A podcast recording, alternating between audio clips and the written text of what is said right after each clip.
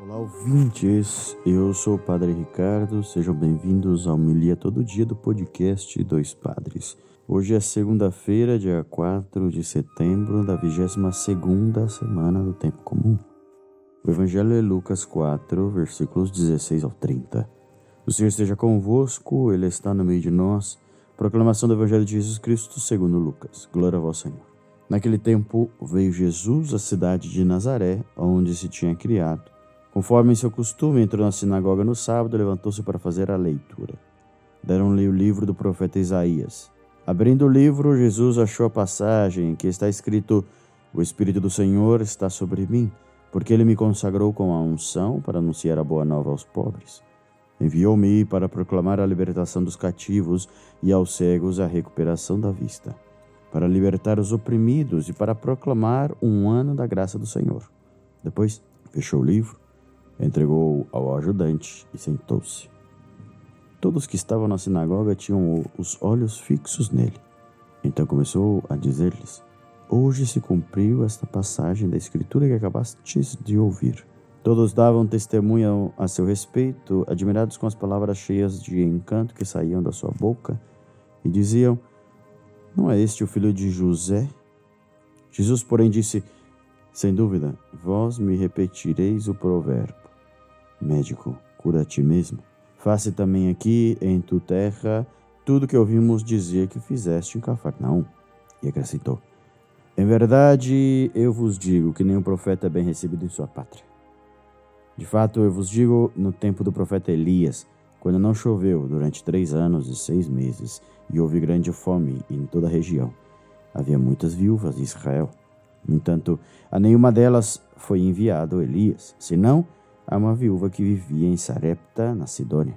E no tempo do profeta Eliseu, havia muitos leprosos em Israel, contudo nenhum deles foi curado, mas sim Naamã, o sírio. Quando ouviram essas palavras de Jesus, todos na sinagoga ficaram furiosos, levantaram-se e o expulsaram da cidade. Levaram-no até o alto do monte sobre o qual a cidade estava construída, com a intenção de lançá-lo do precipício. Jesus, porém, passando no meio deles, continuou Palavra da salvação. Glória a vós, Senhor.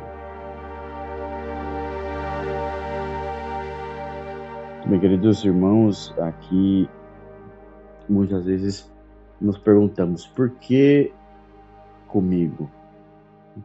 Ou por que não comigo? Porque o milagre não aconteceu comigo?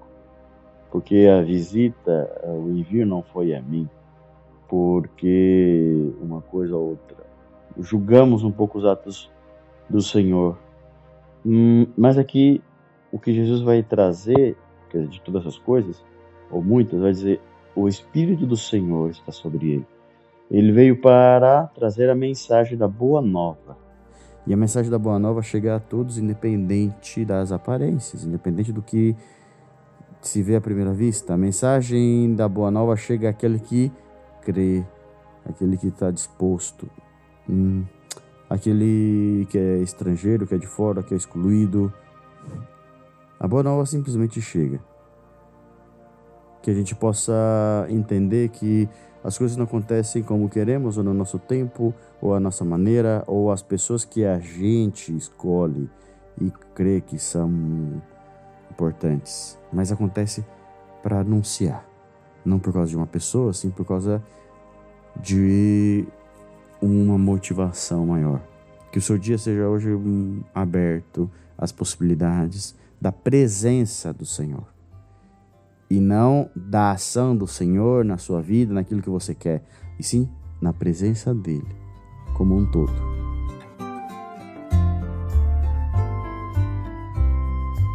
Muito bem, nos ajude a manter esse podcast no ar. Você pode nos ajudar via Pix ou no site do Apoia-se, ambos.